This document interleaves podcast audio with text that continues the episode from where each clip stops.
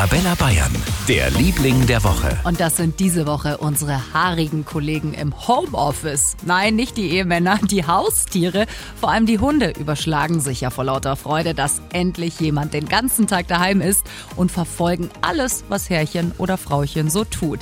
Aber auch unsere Katzen sind dabei, wenn wir daheim arbeiten. Und sei es, dass sie ungefragt ein kurzes Schläfchen auf der Computertastatur machen, so nach dem Motto, arbeite nicht so viel.